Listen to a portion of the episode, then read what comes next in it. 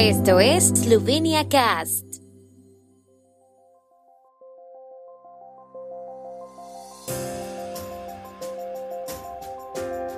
Noticias. La renovación del Teatro Nacional de Ljubljana es un proyecto clave del gobierno esloveno. Ministerio de Asuntos Exteriores de Eslovenia examina propuesta para prohibir los viajes turísticos de ciudadanos rusos. Aumento del tráfico en las carreteras eslovenas este fin de semana. El primer ministro esloveno Robert Golob y la ministra de Cultura Asta Brechko visitaron las instalaciones del Teatro Nacional Esloveno en Ljubljana. La directora del teatro, Vesna Jurca, habló del proyecto de renovación y de las actividades que se están llevando a cabo para ejecutarlo. El primer ministro Robert Golob subrayó la importancia del Teatro Nacional para la nación eslovena y lamentó el pésimo estado del teatro. Subrayó que el gobierno se aseguraría de que la institución alcance el nivel que corresponde a una institución cultural. Señaló que el gobierno está a punto de aprobar los presupuestos de 2022 y 2023 y que incluiría el proyecto de renovación en todos los documentos pertinentes para que la inversión pueda comenzar inmediatamente. El proyecto de renovación del teatro no es un proyecto de un solo ministerio, es un proyecto de desarrollo de todo el gobierno, expresó el mandatario esloveno. El Ministerio de Asuntos Exteriores de Eslovenia sigue estudiando la propuesta de dejar de expedir visados de turista a los ciudadanos rusos, según declaró hoy el Ministerio a la agencia de prensa eslovena. Eslovenia buscará soluciones junto con los Estados miembros de la Unión Europea. Se espera que los ministros de Asuntos Exteriores de los Estados miembros debatan la cuestión a finales de mes.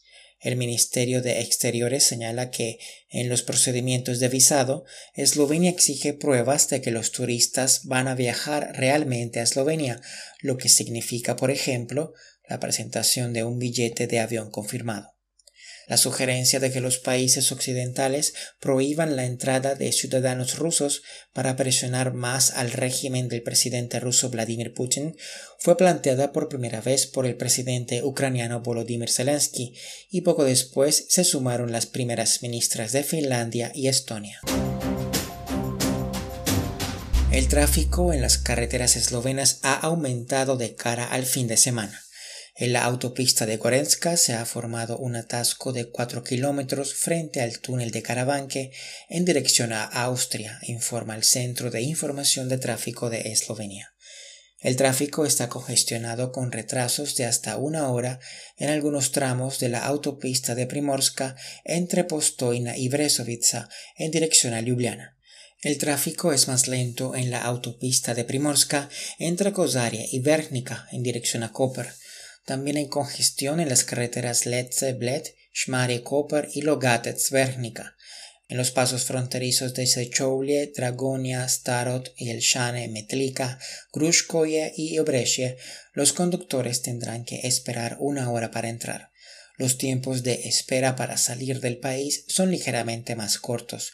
Se espera un fin de semana intenso. Por ello, la policía eslovena aconseja a todos los viajeros que planifiquen sus desplazamientos con anticipación. El tiempo en Eslovenia. El tiempo con información de la ARSO, Agencia de la República de Eslovenia del Medio Ambiente. Tiempo variable a principalmente nublado durante la noche y mañana sábado por la mañana, con cielos despejados en el oeste posibles precipitaciones. Las mínimas matutinas serán de 11 a 16 grados, alrededor de 19 grados centígrados en la región de Primorska.